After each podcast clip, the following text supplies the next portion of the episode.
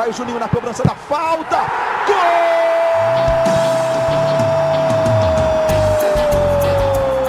Está entrando no ar o podcast. Sabe de quem? Do Vasco! Do Vascão da Gama, do Gigante da Colina. É o GE Vasco.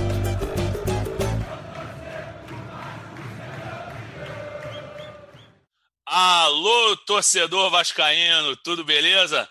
Eu não sou Luciano Melo, não vim com aquele animado fala, torcedor vascaíno, mas também estou animadíssimo para apresentar pela primeira vez um podcast do Vasco. Eu sou Fred Gomes, setorista do Vasco, mas hoje estou atacando como apresentador, enquanto meu amigo Lulu calçou o chinelinho, ele está de férias, então chego aqui para apresentar o episódio 81 do GE Vasco, o podcast do torcedor vascaíno, e temos muitos assuntos para variar com a política do Vasco em primeiro plano, né? Não tem jeito. A gente sabe que o Vasco teve uma vitória excelente na Ilha do Retiro no último sábado, 2 a 0 sobre o esporte. Mas vamos falar muito de política hoje, já que a eleição do Vasco ainda não terminou. E hoje eu recebo duas figuras bem diferentes em relação à política vascaína. Uma delas é a experientíssima, um dos grandes repórteres que nós temos na casa, um dos caras que mais cobriu a eleição, talvez, dentro do nosso, é, da nossa equipe de repórteres atualmente, um, um repórter é, excelente, o Rafael Zarco, conhece tudo de Vasco. Ele não é setorista do Vasco agora, mas sabe mais do que os setoristas do Vasco.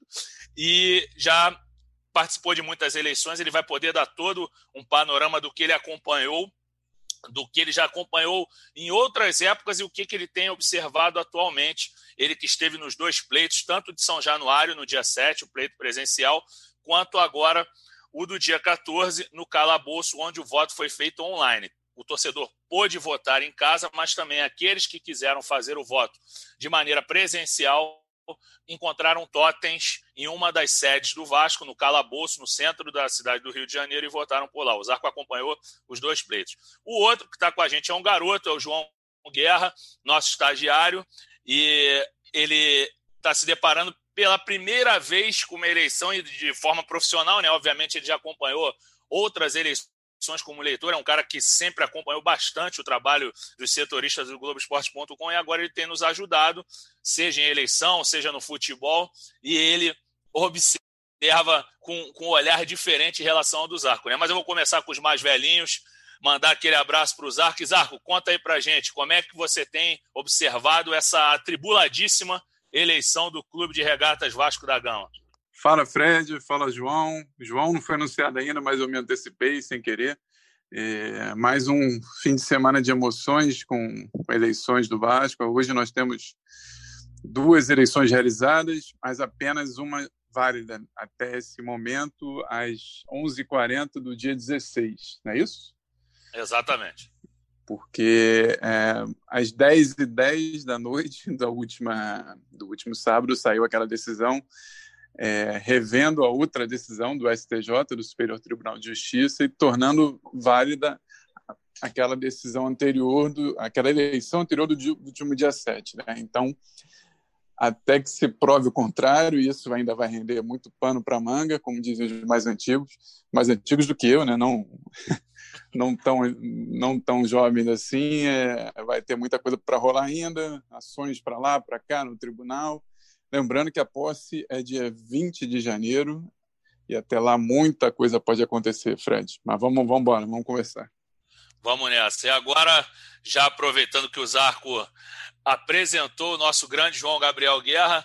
João, saber de você como é que você tem observado a eleição, muito como leitor, né? Porque você tem nos ajudado, mas participado um pouquinho menos de eleição e mais de futebol conosco. Como tem sido para você essa experiência profissional de ver uma eleição do Vasco tão tumultuada? É a eleição das PDFs. Todo dia chega um, um PDF do WhatsApp, seja com uma decisão que suspende, outra que valida, uma que determina isso. É a eleição dos documentos. Obviamente que todo pleito envolve muitos documentos, mas igual a esse eu nunca vi. O que, que você tem achado, João? Um abraço para você, meu amigo. Fala, Fredão. Fala, Zarco. Um prazer imenso estar falando com vocês. Segunda vez que eu participo aqui do, podcast, é sempre uma honra. É, eu vou te falar que eu, eu eu vejo tudo isso um pouco assustado, assim, como começo começo de carreira, ver tipo a primeira eleição como como profissional querendo seguir essa área e tudo mais. Cara, a eleição do Vasco é realmente um desafio. Você mesmo já estava falando comigo outro dia, não dá para dormir bem, não dá para dormir tranquilo, porque sempre tem uma atualização, sempre tem alguma coisa nova. Então, é isso. Eu estou acompanhando um pouco mais de longe. Até queria acompanhar mais de perto, mas ainda não sei se eu tenho essa bagagem para isso. Mas é, vai ter claro muita coisa para falar.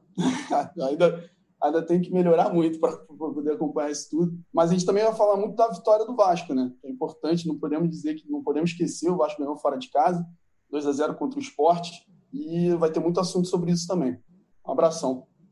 É verdade, viu aí que, que o João diz que é garoto, mas chegou cheio de mar, já falando que a gente vai falar muito da vitória do Vasco, mas a gente vai falar de fato, ele está certo. Tem que falar, tem que falar. Ele... Nove jogos sem vencer, depois que vai ter, um, vai ter uma vitória, a gente não vai falar, que isso. Claro, claro, você está certo. Primeira vitória do, do Ricardo Sapinto no Brasileiro, né? Exatamente. Deu uma aliviada boa. Ele já havia vencido na Sul-Americana 1 a 0 sobre o Caracas em São Januário, conseguiu a classificação com um empate sem gols na Venezuela, mas no brasileiro desencantou mesmo no último sábado.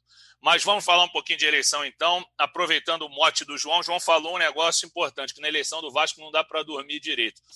Hoje eu acordei já com uma notificação que foi a questão de o Vasco, de dirigentes do Vasco, vice-presidente do Conselho Deliberativo, ele tentou validar a ata que considera a vitória do Luiz Roberto Levenciano com base na eleição do último dia 7, em São Januário.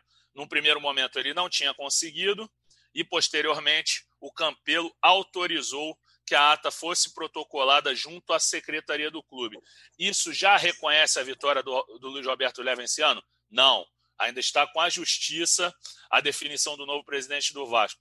Mas vamos falar de todos os capítulos posteriores a esta segunda-feira, 16 de novembro. Zarco, o que, que a gente pode falar para o torcedor vascaíno de mais novo de que aconteceu do sábado para cá? O que, que te chamou mais atenção?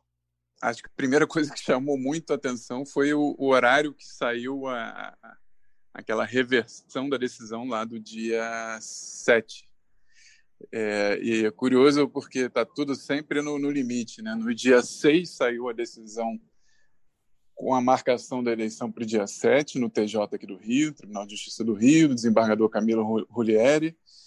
É, às 8 da noite saiu a decisão para começar as eleições às 9 da manhã do dia seguinte, que foi a grande tacada aí de, de mestre aí, que Levem, enfim, seus apoiadores conseguiram.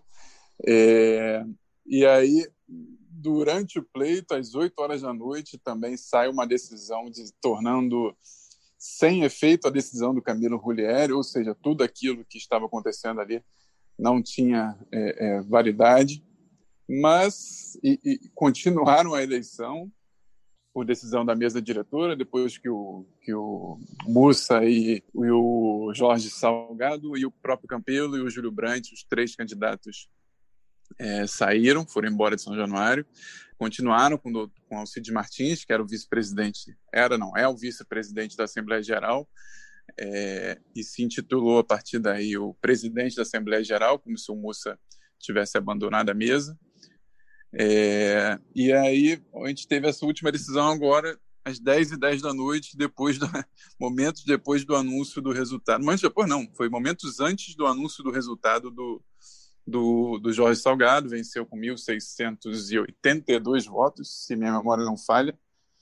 Mas agora, Fred, acho que a gente é difícil saber o que vai acontecer. Né? O, o Levin tem uma vantagem, que ele tem uma eleição validada por, um, por uma decisão lá do desembargador do Rio, mas o Salgado vai tentar validar a sua eleição é, do dia 14.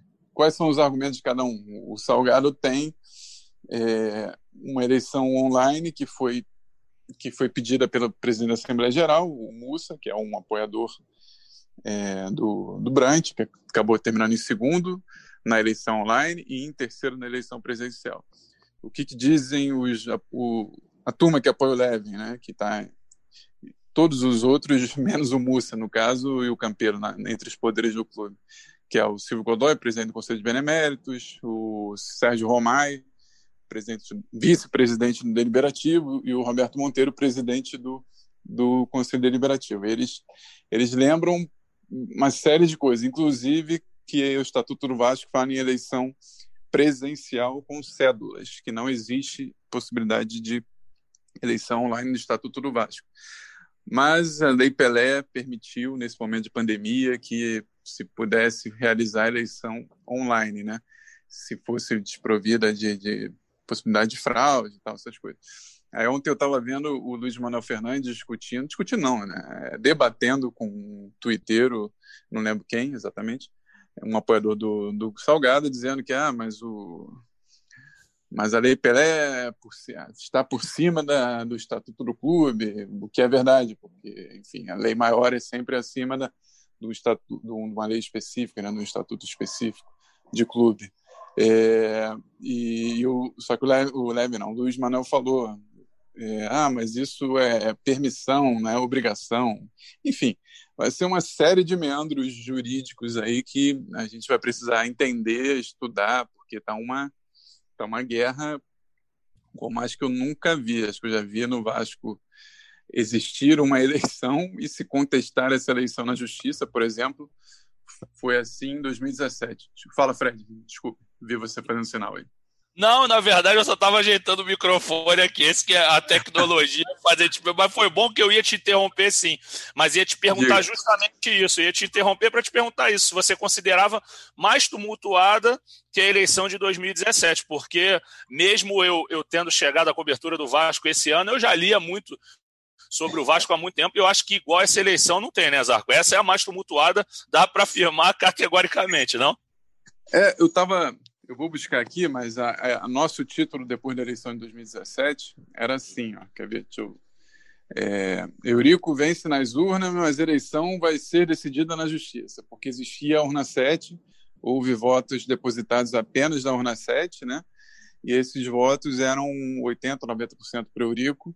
Se, quando se anulou essa urna 7, o, o Brant teve mais votos na eleição de papel, né? A eleição indireta ainda, né? Sim. E aí depois tem a, corre aquela coisa na Lagoa que o Eurico apoia o, o Campelo e aí acontece a eleição do Campelo, né? É, o que eu estava falando de diferença, que eu acho que é, que é engraçado até pensar, é que antigamente no Vasco existia uma eleição e se contestava o resultado da eleição. É, com, com ações para lá, para cá. Por exemplo, 2006, o Eurico se elege e a justiça anula a eleição quase dois anos depois. Né? É, tem uma nova eleição e o Dinamite ganha em 2008, é, em meados de 2008. Né? A eleição em 2006 foi em novembro também, provavelmente. Agora, a novidade dessa eleição é que foram duas. uma presencial e outra online. Né? Então... Será que vem uma terceira aí, Zaco? Não, gente, calma que na terceira não vai ter, não. Pois é, mas não dá nem para descartar isso. Cara. É verdade. É, eu acho que é uma coisa que ninguém quer. Nem o Levin quer, nem o Salgado quer, porque é uma eleição, por mais que seja um período curto, né, assim, de, de preparação e tal, tudo quase ocorre em dois meses, embora o Levin não. O Levin está numa maratona aí de um ano e meio aí fazendo contatos, viajando e tudo, mas, sei lá, vai, imagina você, Fred, você é um juiz ou João, os dois. Imagine, você é um juiz que está com 500 ações de um lado para o outro, dizendo que tem razão, que não tem razão, que o, que o presidente da Assembleia Geral apoia o, o um dos candidatos, mas que o, os outros presidentes também apoiam, e que uma decisão saiu às oito da noite para convocar a eleição do dia seguinte, que impediu o sócio de votar, e o outro diz que não está no estatuto. Enfim, todos os lados têm, uma, têm algumas razões para reclamar de irregularidades, né? Claro. E imagina isso tudo na mesa no juiz e fala, pô, desculpe o, o, o palavrão, mas é, eu ele vai falar. Falar, ele vai falar, o que, que eu faço com isso? Ah, vou mandar eles fazerem no segundo, segundo barra terceiro turno entre eles só. Decide, então, vai mais uma vez uma eleição híbrida. Quem quiser votar presencial, voto. Quem quiser votar online, voto. E decidam, Jorge Salgado e, e, e levem sendo quem tem mais votos. Porque é uma confusão danada, né? Agora, obviamente, pode tudo isso é, ser resolvido agora, essa semana. Sai uma canetada aí de de uma nova decisão do, da sétima da sétima vara civil e, e, protocolar de vez e reconhecer de vez a, a vitória do Levinciano, né? Sim. Agora, Zarco, até para a gente arrematar ou pelo menos iniciar a finalização desse, dessa questão das eleições. Você falou de Salgado, falou do, do Levenciano, só que a gente não falou em vitória do Júlio Brandt. Ele que antes era super cotado em outras eleições, ganhou a última, mas acabou não levando por conta da mudança no Conselho Deliberativo de, de última hora. Como é que você observa essa perda de votos dele? Se em outro momento ele estava muito mais bem ranqueado, dessa vez ele foi, como você havia citado anteriormente, terceiro colocado na eleição presencial em São Januário no último dia 7, e nesta agora ele foi o segundo colocado numa eleição com apenas dois candidatos. Ele levou 1.326 votos contra 1.682 do, do Jorge Salgado. Como é que você observa essa perda de espaço por parte do Júlio Brandt, Zarco?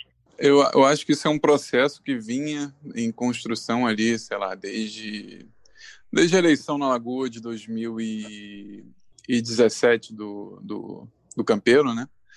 É, existe ali um, O Júlio sempre foi um cara que, que, que conseguiu ali estar tá, tá na frente do grupo, mas ele, é, eu estou falando isso tudo com impressões gerais de que as pessoas, inclusive claro. quem já esteve do lado dele, me disse, né? inclusive no próprio nesse próprio último sábado, né? Porque assim, quem quem estava lá, você passou lá rapidinho, né? A gente se encontrou de bicicleta Sim. até, né?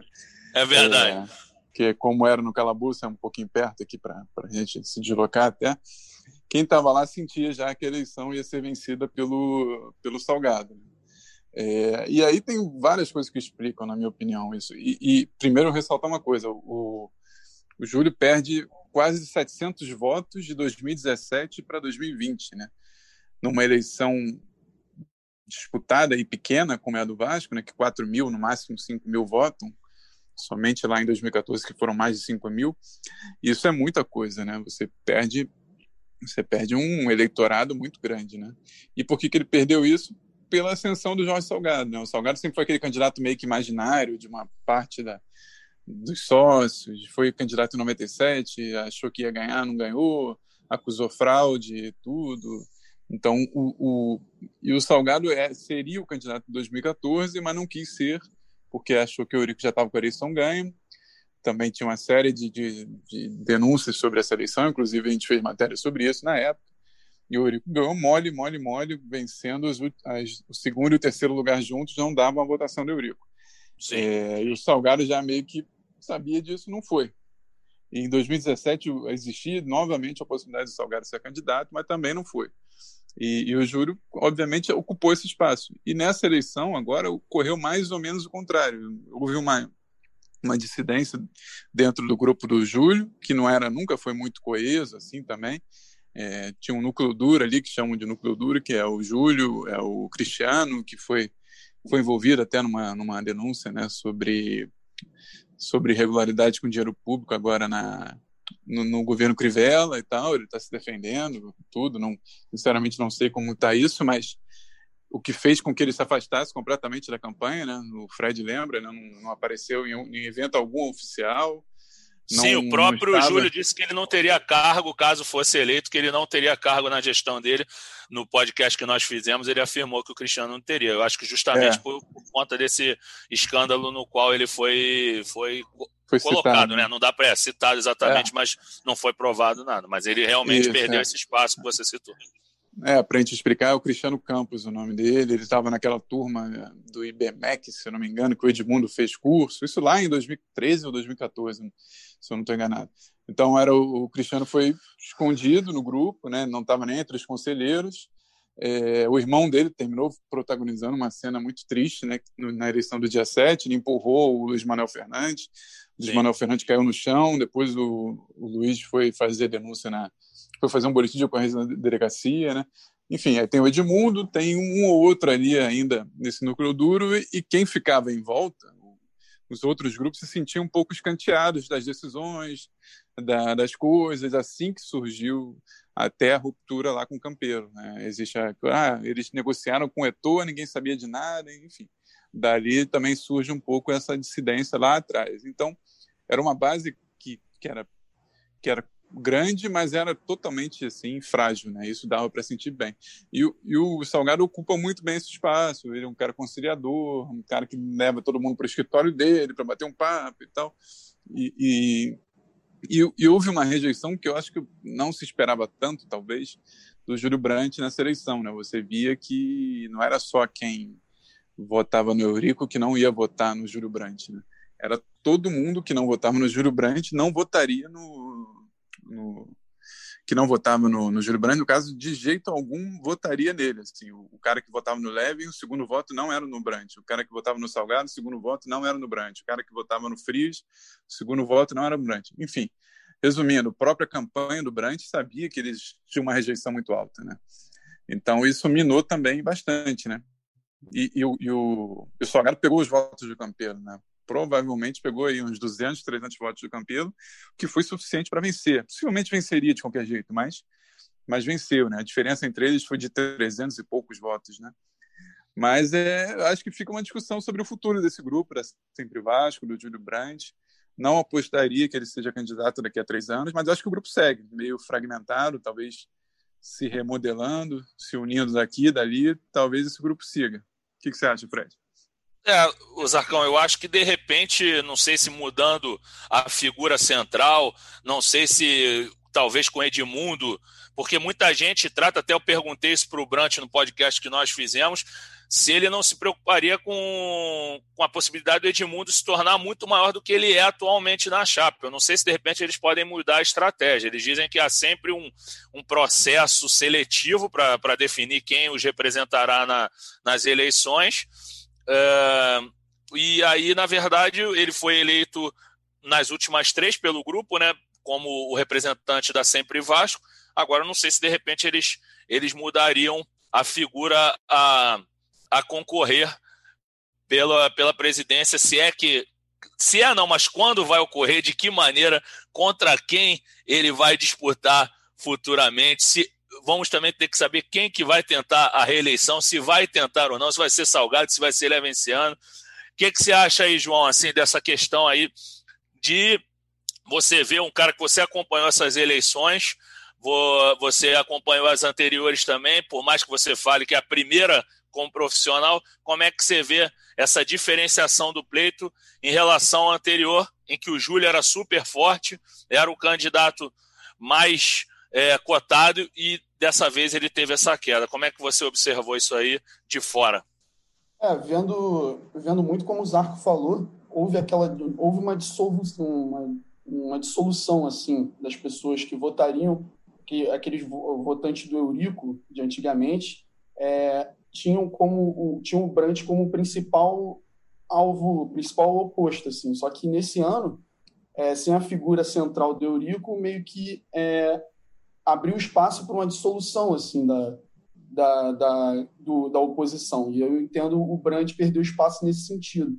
É, cresceu o Salgado e por isso que aconteceu, é, aconteceu isso tudo que a gente viu. Então, agora, Zarco, te perguntar aqui como você é o, o nosso titular das eleições, o cara mais habilitado para falar. Deixamos passar algum assunto? Vale lembrar mais alguma coisa ou vamos embora para a bola?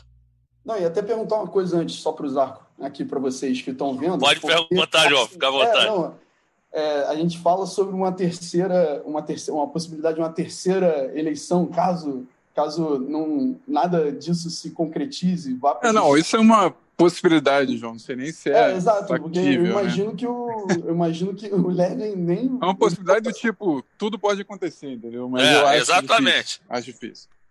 Como é que foi? Eu queria perguntar para vocês, assim, como estagiário, assim, que não que não acompanha muito de perto, como é que foi aquele primeiro dia, que para mim foi mais, mais complicado, aquele dia 7, é, como é que foi estar tá lá, assim, sabe, tipo, é, acabou a luz, como é que foi, tipo, é, ter que cobrir aquilo, assim, eu queria entender mais, mais profundamente como é que, como, as, as dificuldades de cobrir aquela, aquela eleição, assim, mais uma pergunta de uma pessoa que está começando, assim, mas aquele final ali, que na, a partir de oito horas, que começou a loucura toda.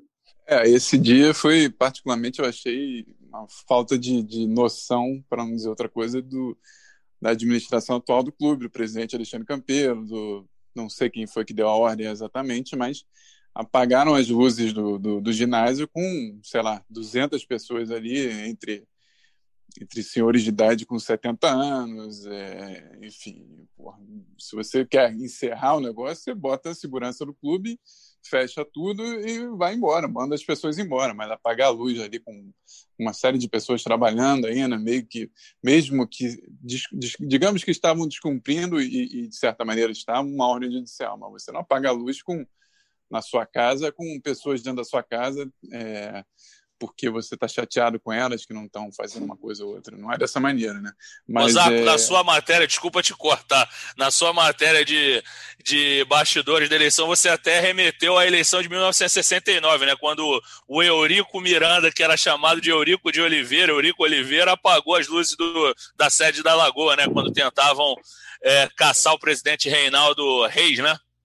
Isso, isso é uma história de, de, de 69, que no livro do Sérgio Frisch, que hoje é candidato, foi candidato né, da, pela Aqui é Vasco, esse livro é, é, não é exatamente uma. Não diz que o Eurico não foi, mas diz que o jornalista teria dito anos depois que não foi Eurico, enfim, versões, né? Nunca se sabe. A gente não estava lá, não, tem, não, não houve nenhuma, nenhum, nenhum vídeo, não tem nada disso, mas e também eu, eu lembrei no último podcast, que acho que você não participou. Ah, não, você não participou, não era eu, não. Luciano. Era eu, Luciano e Hector, que em 85 a eleição era Eurico versus Calçada. e apagaram as luzes também. O Eurico, no caso, era o, era o opositor, né? Era a oposição. E apagaram as luzes também em benefício ao Calçada, né? Então, assim, eu acho que o resumo dessa, dessa história toda é que muito provavelmente o Vasco vai continuar muito dividido nos próximos três anos. E para tirar isso aí do, do, do, dia a dia, digamos assim, do, do futebol, do clube, requer muita habilidade política, muita conversa. E eu não sei, sinceramente, se isso vai ser possível. Obviamente que um clube pode andar mesmo dividido, né? Já, o Vasco acho que sempre foi um pouco assim. Mas é uma coisa que vai ser que vai perseguir ainda os vascaínos durante um tempinho aí. Não sei até quando, mas eu acho que esses próximos três anos ainda vai continuar dessa maneira. Vai lá, João. É, não, então, é uma coisa que você falou sobre essa divisão, mas eu vejo, assim, é, olhando mais pelo Twitter, as pessoas que eu acompanho, assim, que há uma proximidade é, até de filosofia de, de gestão entre o, o, Salgado e o Brant, de alguma forma, assim. E é, se validar essa, essa segunda eleição, é, fala-se que é, ia ter uma renovação do conselho, né? Iam entrar 150 conselheiros das duas chapas juntas, assim, que tem uma filosofia parecida. Então, talvez não, não houvesse uma, uma, uma quebra dessa divisão tão tão abrupta que tem dentro do Vasco com essa. João, eu vou, eu vou te cortar e responder pelo Zaco. O grande problema é isso. Talvez. A gente está é, trabalhando não, muito com talvez, com hipótese. Exato. Então a gente não sabe qual conselho vai ser validado agora, quem vai ser eleito. Então a gente ia ficar muito em cima de possibilidade. Então acho que eu vou trocar, vou, vou virar a chave, vou só pedir autorização para o Zarcão. Vamos para o futebol, o que, que vocês acham? Ah, vamos embora, falar um pouquinho, mas eu, eu participo um pouquinho e depois eu me despeço rapidamente. Maravilha, até porque você não pôde ver o jogo com riqueza de detalhes, porque você estava envolvido na cobertura da eleição. Eu trabalhei na eleição de casa, mas consegui ver o jogo todo. Por acaso foi o momento mais tranquilo da eleição lá no Calabouço, que foi tranquila é, em geral, mas foi um dos momentos mais calmos. Eu pude assistir o Vasco integralmente e queria começar perguntando para o João, que também viu, assistiu aos 90 minutos, o que, que ele gostou mais, o que, que chamou a atenção do João. Assim, eu, por exemplo, vou citar, não vou citar o Cano, que é chovendo molhado, que o cara voltou a fazer os gols e decidiu. Mas o que me chamou muita atenção foi, enfim, a volta, entre aspas, do André. O André vinha jogando muito mal, é, a saída de bola não estava legal com ele e o Léo Gil, todos os dois, a transição muito lenta. O Vasco não conseguia sair para o ataque, ele jogou muito bem. Queria que você falasse do André e dos outros pontos que te chamaram a atenção. Vai lá, João. Olha, então, acho que falar do jogo do, do Vasco Esporte, a gente, a torcida do Vasco no geral, assim, ela tem o que celebrar. É, porque ao contrário dos outros últimos jogos, assim, o Vasco jogou finalmente bola. É, o time aproveitou a semana assim, de trabalho cheia com o Sapinto, implementou as ideias dentro de campo. não foi, a gente não vai pensar numa atuação de gala desse time do Vasco, nem vai ter, o torcedor não pode esperar isso. Mas ao contrário de jogos contra times piores assim na tabela, tipo é, o próprio Goiás, o time do Caracas, que é um time fraco também, é, eu, eu achei o Vasco consistente nesse jogo fora de casa, contra um time que é fraco, mas que é mais organizado do que esses últimos que o Vasco enfrentou.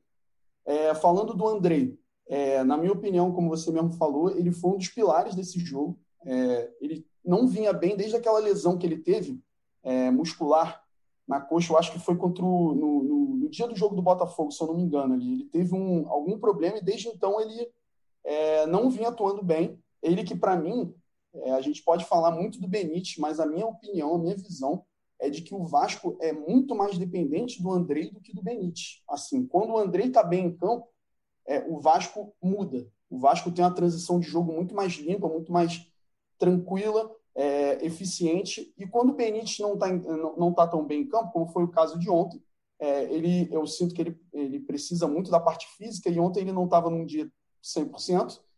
O Vasco, com o André em campo bem, consegue ficar, consegue lidar bem com essa, com essa falta do Benítez além do, do, dele, do Cano, que, como você disse, é chovendo molhado, voltou a fazer gol desde, desde o jogo contra o Botafogo, que não fazia, eu acho dois pontos importantes para a gente é, pontuar aqui e falar mais para frente são as duas laterais, que com o Sapinto, na minha opinião, é, ele meio que começou a acertar esse problema.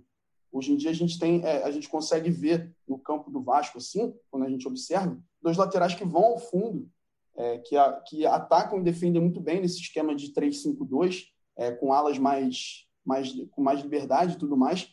O Neto Borges, nos últimos três jogos, fez excelentes jogos, na minha opinião. Ele foi até Concordo. Crucificado contra o Palmeiras, né, porque ter, por ter feito um pênalti, mas ele fez uma partida super honesta naquele jogo. Foi bem, foi na linha de fundo e tudo mais. Fez o passe para o segundo gol do Cano agora, na linha de fundo. E o Léo Matos, para mim chegou é, mostrou a segurança que o Pikachu não vinha tendo, tanto defensiva quanto ofensivamente. Foi bem nos duelos contra o Mugni, contra o Sander, até contra o próprio Thiago Neves no jogo contra o Sport agora. Contra o Mugni não é muito difícil, não, hein, João? Exato, exato. Mas... O torcedor carioca conhece. exato. E no ataque ele também foi muito bem, assim. Ele vai, ele é de fundo, ele é agressivo, ele teve duas boas chegadas, eu acho que no, começo, no, no, no primeiro tempo é, aquele, aquele cruzamento da esquerda que ele chega emendando forte, assim, de primeira, logo, acho que aos 15, 13 minutos ali. E no final, quando ele. Aquela enfiada de bola do André excelente, que ele chega é, entrando na área e chuta forte, o goleiro salva também.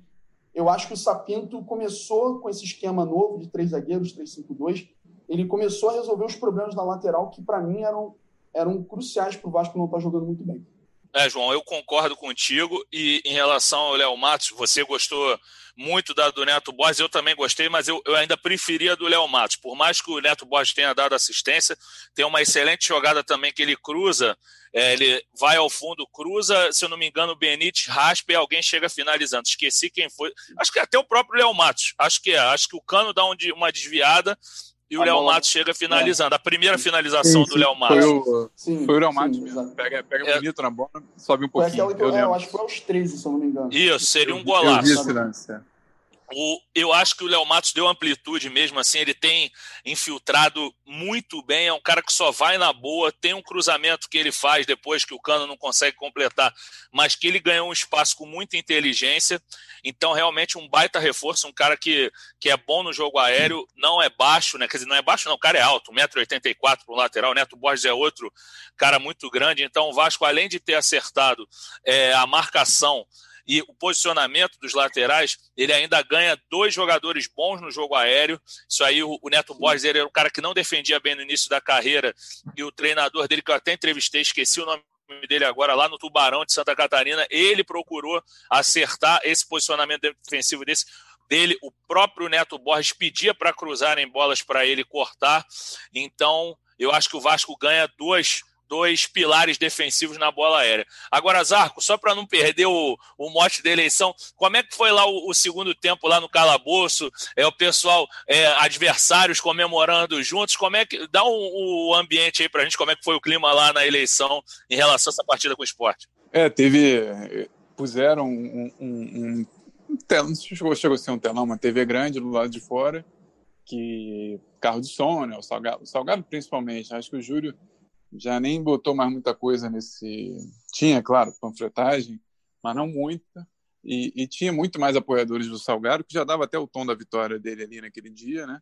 Mas puseram essa TV e o pessoal assistiu junto, né? O Júlio Brandt ficou ali junto com os roxinhos e tal, aí comemoraram o gol, e aí fazendo um churrasquinho. Eu acho até que, é, para quem pediu a, a eleição online para não ter aglomeração por causa de pandemia, achei uma atitude bem discutível, para não dizer que, que é errada, né, incorreta.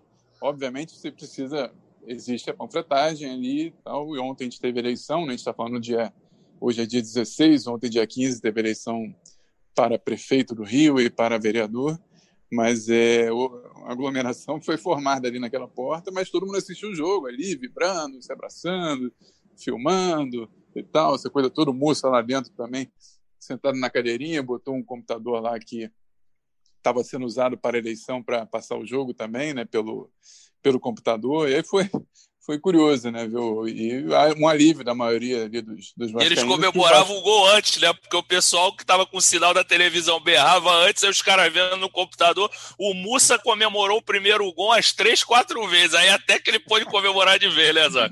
Pois é, ainda mais hoje que tem o VAR, né? O pessoal nunca sabe se o gol valeu ou não valeu, mas, mas foi curioso, né? Uma eleição rolando e o jogo do Vasco acontecendo e as pessoas lá comemorando. Né? É, é mas eu, sobre o jogo, eu, eu, vi um pouquinho, né? não consegui ver tudo. É, eu lembro que da última vez que eu participei aqui, o Luciano perguntou se eu conseguia é, analisar o trabalho do, do, do Sapinto, esse início. E aí ele perguntou ao Hector se o Vasco jogava um dos quatro piores futebol. É, era um dos quatro piores times no atual momento do campeonato. É, assim, para ter essa resposta, eu teria que estar tá vendo muito bem os outros 19, né? Mas o que é impossível, acho que ninguém consegue responder muito bem isso. Mas Nem o LED. Eu falei. Oi? Nem o LED consegue. Pois é, eu falei na, na, na ocasião que, que achava cedo para falar sobre o trabalho do Sapinto é, obviamente não conseguiu grandes resultados, o que reforça aquela coisa de que eu até falei que achava que o Ramon foi demitido injustamente tudo, e, e os resultados em sequência mostraram que não era o, é, é muito clichê falar isso. O problema não era o Ramon. Eu acho que não era, assim. Era um momento era de estabilidade grande do time. Agora o time recebeu alguns reforços. Realmente, como o João falou, o Léo Matos está fazendo uma diferença danada ali, né? Jogando muito bem.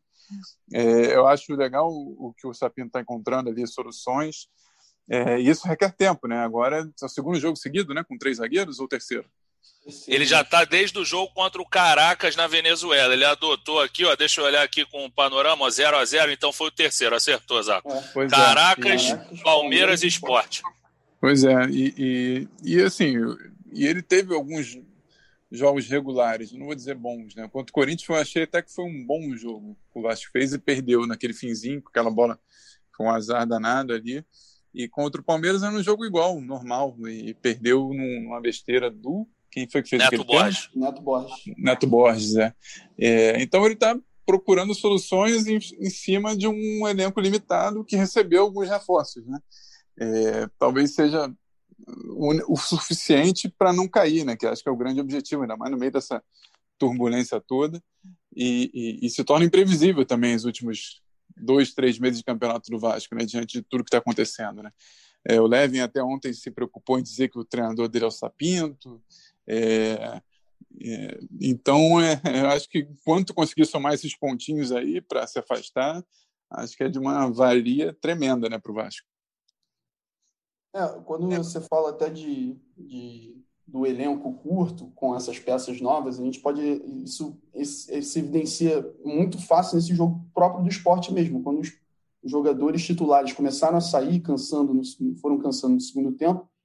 O Vasco caiu de produção, o esporte até teve mais chance, o que só demonstra que o, o, o entendimento da equipe, da torcida e de todo mundo que está ali dentro é de que o foco tem que ser contra o rebaixamento, quando lutar assim, tem que lutar para tentar se manter ali em cima da tabela, assim, parte de ali sul-americana, brigar por alguma coisa, mas não dá para pensar em algo muito mais do que isso com o elenco curto que tem.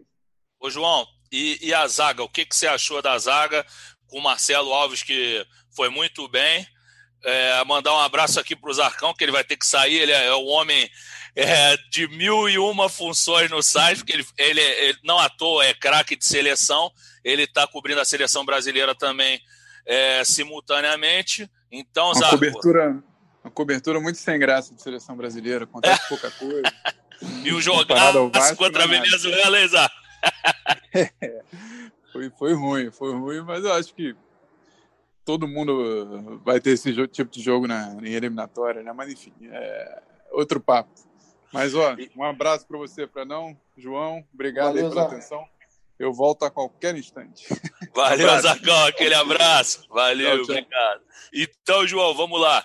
É, agora com essa saída do nosso craque Zarco aí, vamos falar de, de defesa então, né? Marcelo Alves teve uma atuação muito sólida, o Erley também não jogava há 200 anos, eu vou abrir exatamente o jogo dele aqui, mas era um cara que não vinha atuando, por isso sentiu cãibras na partida e também juntamente com o Ricardo Graça, que eu acho que foi o que teve, eu acho, eu acho que foi dos três foi o que menos sofreu, o que menos Sim. foi exigido, mas teve uma atuação também muito tranquila. Ele que é o jogador mais técnico do, do setor de defesa. Me conta aí, o que, que você achou aí da defesa vascaína contra o esporte? É, vendo assim a repercussão com a torcida no geral, é, tinha-se um medo muito grande da chegada do Werley e do Marcelo Alves nesse momento, da, da saída do Castanho do Ribamar, do Castanho do Miranda. É, mas, cara, eles tiveram, na minha opinião, uma, uma atuação segura. Inclusive o Werley, como você mesmo disse, que não vem atuando há muito tempo. O Marcelo Alves jogando centralizado, cara, para mim fez uma partida tranquila, não teve nenhum problema contra o, aqui, é, o Leandro Barça, é, a chegada, a, a, o Jonathan Gomes é, chegando por ali, o Thiago Neves.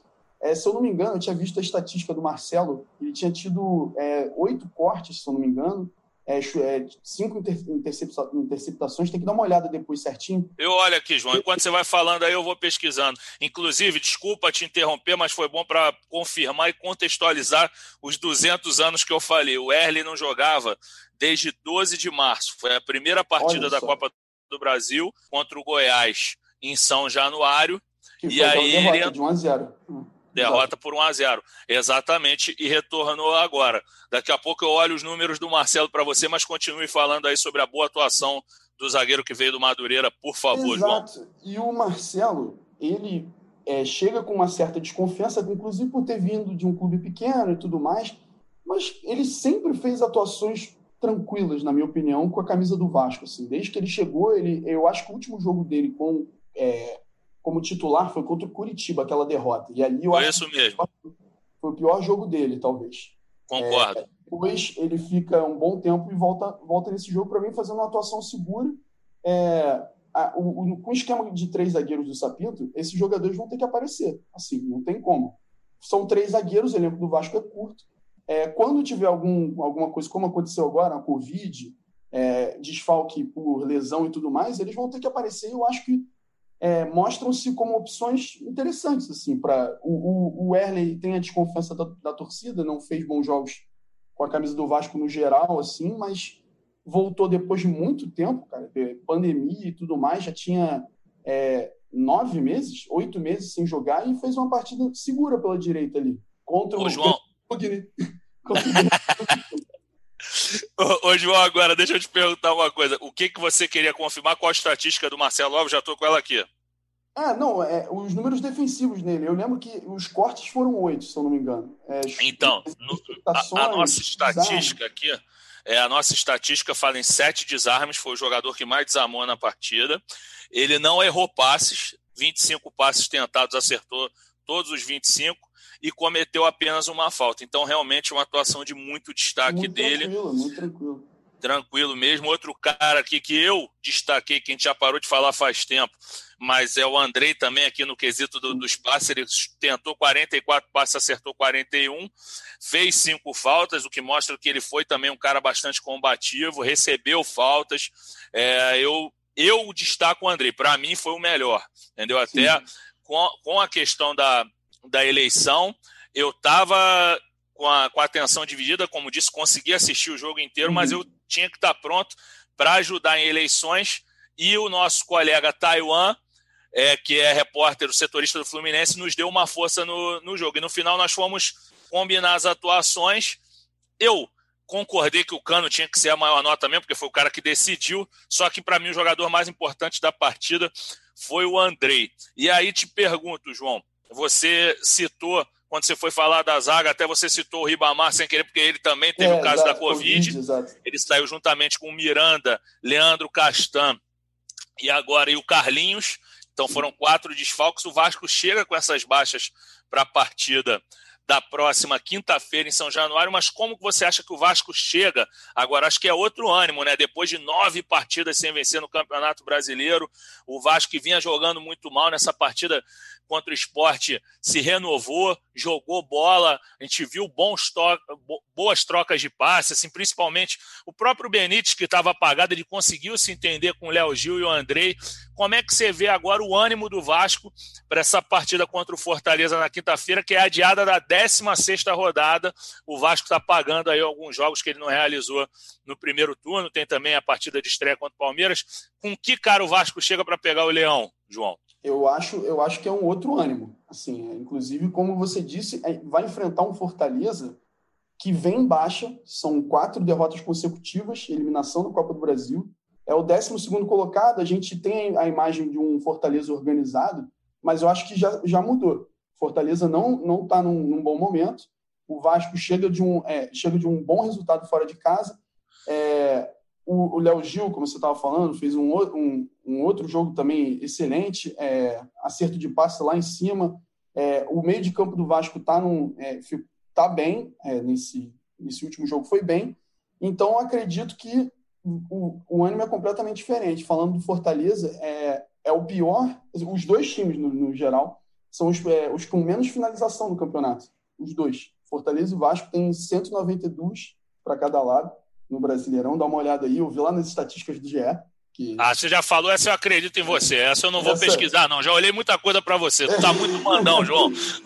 aí, Continua. É... Então, e o Vasco tem uma sequência, na minha opinião, difícil. É... São jogos que vão demonstrar o que, que o Vasco realmente pode brigar no campeonato. Como eu disse, acho que a torcida não deve esperar mais do que uma luta contra o rebaixamento, com o elenco curto que tem. Mas tem Fortaleza em casa, que é um jogo para ganhar, na minha opinião é, contra um time que não vem bem, de quatro derrotas, perdeu o Rogério, é, perdeu para o São Paulo em casa agora por 3 a 2 foi eliminado da Copa do Brasil também pelo, pelo São Paulo. Depois tem o próprio São Paulo fora de casa no Morumbi, que é um jogo difícil, e aí entra Sul-Americana contra o Defensa e Justiça, que é um jogo difícil. Fora de casa, na próxima quinta, sem ser essa outra. Então, acredito que é, o, o Sapinto vai ter aquela. As próximas duas semanas são as decisivas, assim, para para demonstrar o que, que o Vasco pode pensar em, em vislumbrar no campeonato e nas, na, na Sul-Americana. Concordo contigo, assim, acho que a sua análise é, se confunde muito com a minha, acho que estamos bem é, entrosados em relação ao que vimos do jogo. E, João, assim, não sei que dia que gravaremos o próximo podcast, mas é quase que certo que faremos na sexta-feira, pós Vasco e Fortaleza. Espero que até lá a gente fale um pouquinho menos de política e fale mais de bola, até porque foi uma vitória muito legal. É, assim, o Vasco jogou bola. Não é que tenha dado um show, como você falou, não foi um, um, uma aula, um baile, mas o Vasco trocou passe. Foi legal ver o Vasco chegando na área. Quando eu vi o Léo Matos invadindo a área, eu falei, pô, temos futebol, enfim, estamos vendo futebol. Porque. Temos futebol, né? Exatamente, porque se você pegar um recorte de alguns jogos anteriores, o próprio jogo contra o Goiás, sofrível mesmo. E aí, quando o português teve uma semana para organizar o time, eu acho que foi outro esquema. Então, se eu estiver aqui sexta-feira para fazer o próximo GE é do Vasco. Espero convidá-lo mais uma vez, porque você é um cara que saca tudo de Vasco aí. É aquele negócio, o pessoal gosta muito de falar pejorativamente de estagiário, mas, cara, todos os feras hoje no jornalismo ou em qualquer profissão, o cara já foi estagiário um dia. Então eu não sou desse que fala, ah, manda pro estagiário, faz aqui não. Estagiário fera, João Gabriel Guerra, até fiz uma rima pro João agradecendo a tua grande participação. Espero que você tenha gostado de participar e que volte aí nos próximos convites que nós fizermos para você. Fica à vontade, você é super bem-vindo, sabe tudo de futebol carioca e do Vasco. Então, João, muito obrigado pela tua participação. Manda um alô aí final para a torcida vascaína sobre o que você achou desse último fim de semana da Cruz de Malta. Obrigadão, Fred, pelo convite mais uma vez. É sempre uma honra. É, tomara que a gente possa falar em outras. Em outras... Você viu, né? Na parte do, da política ali, eu não, eu fico mais perguntas do que respostas. Eu não, não É do jogo. É, mas é, tomara que nas, nos, próximos, nos próximos convites a gente esteja falando mais sobre, sobre bola e sobre o Abemos Futebol do, do Ricardo Sapinto do que sobre essa política e todo esse ambiente conturbado que está por fora é, fazendo o último panorama geral desse jogo, é, acredito que ao que celebrar, que foi a frase que eu usei mais cedo, é, o Vasco jogou bola, é, não foi uma atuação de gala, mas é isso. O Vasco pode esperar, a torcida pode esperar algo melhor. A gente viu que o Sapinto, com uma semana de trabalho, conseguiu fazer é, um trabalho efetivo, principalmente é, na parte ofensiva, recuperou o cano e acredito que o próximo jogo contra o Fortaleza é, tem tudo para ser mais uma atuação positiva do Vasco. É, é, isso que eu gostaria de dizer. Fico o meu, é, fico meu agradecimento mais uma vez a vocês. É, e quando quiser, estamos às ordens aí para participar, falar sobre bola, falar sobre Vasco. Estamos aí. Beleza, João. um abração para você e a torcedor vascaíno agradecer mais uma vez vocês estarem conosco aqui. Espero que tenham gostado da minha participação como apresentador. É minha estreia, não é a minha, mas eu sou aquele jogador polivalente que tenta atuar em todas as posições. Foi um grande prazer apresentar esse programa que fala do gigante Vasco da Gama, que viveu dias felizes no campo, mas que vive dias atribuladíssimos fora dele. Na próxima sexta-feira a gente está de volta para falar de Vasco e Fortaleza. E, como eu falei anteriormente, espero falar um pouquinho mais de bola no GE Vasco, episódio 82. Valeu, torcedor vascaíno. Um abraço para vocês e sexta-feira estamos de volta. Valeu!